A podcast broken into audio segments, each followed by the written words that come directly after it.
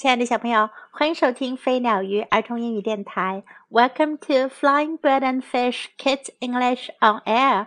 This is Jessie. 今天是二零一五年的最后一天，Jessie 老师要在这里对大家说 Happy New Year，新年快乐。在今天，让我们来听一个有趣的故事：Captain Cat，猫上校。Captain Cat joined the army. 猫上校去当兵了。He went in when nobody was looking. 他进军营的时候呀，谁也没看见。The soldiers marched in a parade. 士兵们正在步操。Left, right, left, right. 左右左右。Captain Cat kept in step. 猫上校也跟了上去。 he knew one foot from the other. 他知道先跨哪只脚，再跨另外一只脚。That cat has more stripes than we have, said a corporal to a sergeant. 一名下士对一名中士说：“那猫比我们有的条纹都多呀。”喵，said Captain Cat。猫上校说：“喵。” Another sergeant looked at the cat. 另外一名中士看着猫。Yes, sir, he said and laughed. 他笑着说：“是的，长官。” From then on, everybody started saying, "Here, Captain Cat," when they wanted him, instead of "Here, Kitty, Kitty." 打那时候起啊，只要大家想要叫小猫来的时候，就叫它来这儿。 猫上校，而不是说来这儿，小猫。But sometimes the soldiers had no time for Captain Cat。可是有时候啊，士兵们没有时间跟猫上校玩。I have to clean the bathrooms," said one soldier. 一名士兵说：“我得去洗厕所。” I have to sweep the grounds," said another soldier. 另一名士兵说：“我得去扫地。” ” One soldier named Pete always found time for Captain Cat, even when he was on guard duty. 有一名叫做彼得的士兵啊，他总能找出时间来跟猫上校玩，甚至是他在值班的时候。You remind me of a cat back home, he said, and scratched Captain Cat behind the ears. 他说：“你让我想起了我在家时候的一只猫。” ”然后在猫上校的耳朵后面轻轻地挠了挠。Pete played with Captain Cat so much, he got into trouble. 彼得和猫上校玩的太多了，他有麻烦了。The general made Pete do kitchen duty. 将军让彼得去做厨房的工作。Captain Cat kept him company. 猫上校一直陪着他。 Pete let Captain Cat play with the potato peels. 彼得让猫上校用那些土豆皮儿来玩。Are you my buddy? asked Pete. 彼得问：“你是我的伙伴吗？”喵，said Captain Cat. 猫上校说：“喵。”他的意思一定是是的。The next morning, a bugle blew. 第二天早上，军号吹响了。Oh, how Pete hated to get up! 彼得真不想起床啊。But Captain Cat sprang right out of bed. 可是猫上校啊，一下子就从床上弹了起来。He had to check out the garbage before it was taken away. 他得在垃圾被拿走之前啊，去看看里面都有些什么。 then it was time for inspection. 检阅的时候到了。Everybody lined up. 每个人都排好了队。Captain Cat lined up too. 猫上校也排好了队。The general fixed a soldier's gun. 将军给一名士兵调整了一下他的枪。He fixed Pete's hat. 他又调整了一下彼得的帽子。 all he could fix for Captain Cat were his whiskers. 他能给猫上校调整的就是他的胡子啦。 Forward march, said the general. 将军说：“向前进。” The soldiers went one way. 士兵们向一个方向走。Captain Cat went the other way. 猫上校往另一个方向走。 He had to chase some birds. 他要去追一些鸟。The soldiers crawled in the mud.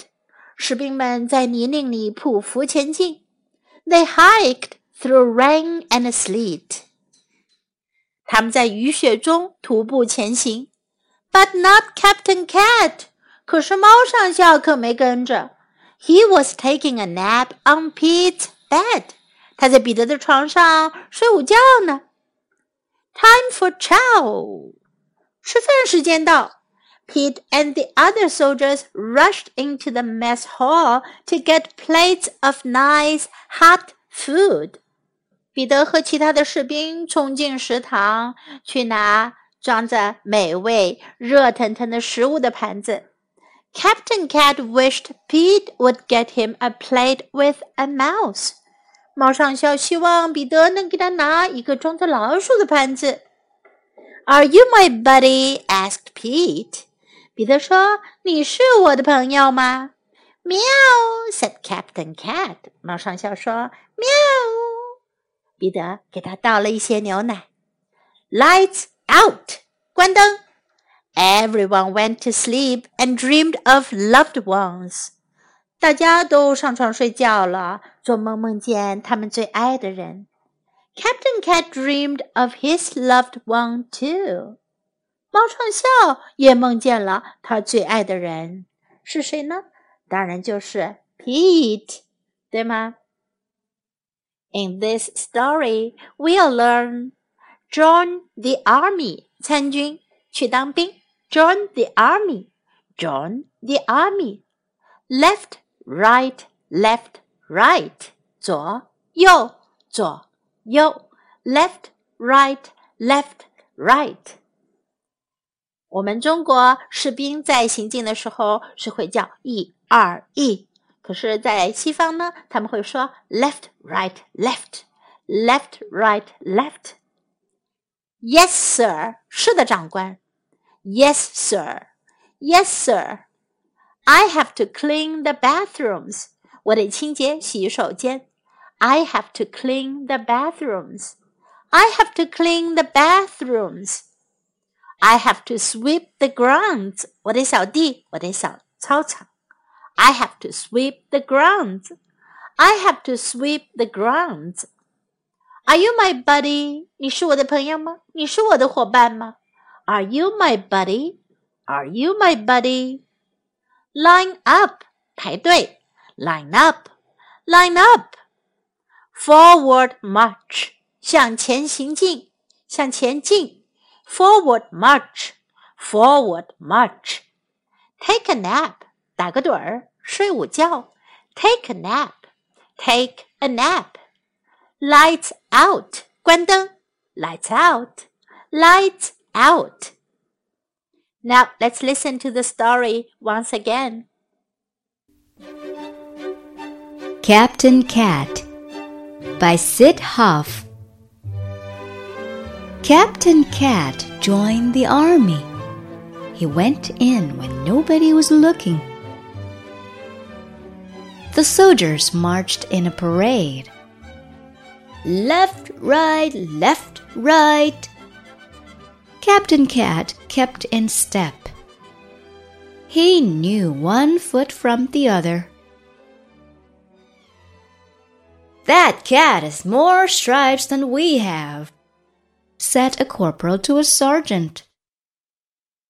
Meow, said Captain Cat. Another sergeant looked at the cat. Yes, sir, he said and laughed. From then on, everybody started saying, Here, Captain Cat, when they wanted him, instead of, Here, Kitty Kitty. But sometimes the soldiers had no time for Captain Cat. I have to clean the bathrooms, said one soldier. I have to sweep the grounds, said another soldier. One soldier named Pete always found time for Captain Cat, even when he was on guard duty. You remind me of a cat back home, he said and scratched Captain Cat behind the ears. Pete played with Captain Cat so much he got into trouble. The general made Pete do kitchen duty. Captain Cat kept him company. Pete let Captain Cat play with the potato peels. Are you my buddy? asked Pete. Meow, said Captain Cat. The next morning, a bugle blew. Oh, how Pete hated to get up! But Captain Cat sprang right out of bed. He had to check out the garbage before it was taken away. Then it was time for inspection. Everybody lined up. Captain Cat lined up too. The general fixed the soldier's gun. He fixed Pete's hat. All he could fix for Captain Cat were his whiskers. Forward march, said the general. The soldiers went one way. Captain Cat went the other way. He had to chase some birds. The soldiers crawled in the mud. They hiked through rain and sleet but not Captain Cat. He was taking a nap on Pete's bed. Time for chow! Pete and the other soldiers rushed into the mess hall to get plates of nice hot food. Captain Cat wished Pete would get him a plate with a mouse. Are you my buddy? asked Pete. Meow, said Captain Cat. Lights out! Everyone went to sleep and dreamed of loved ones. Captain Cat dreamed of his loved one too.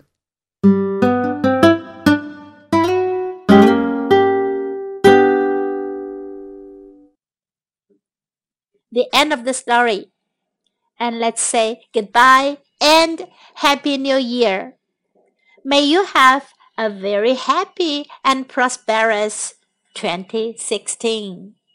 愿你有一个快乐而 充满收获的二零一六年。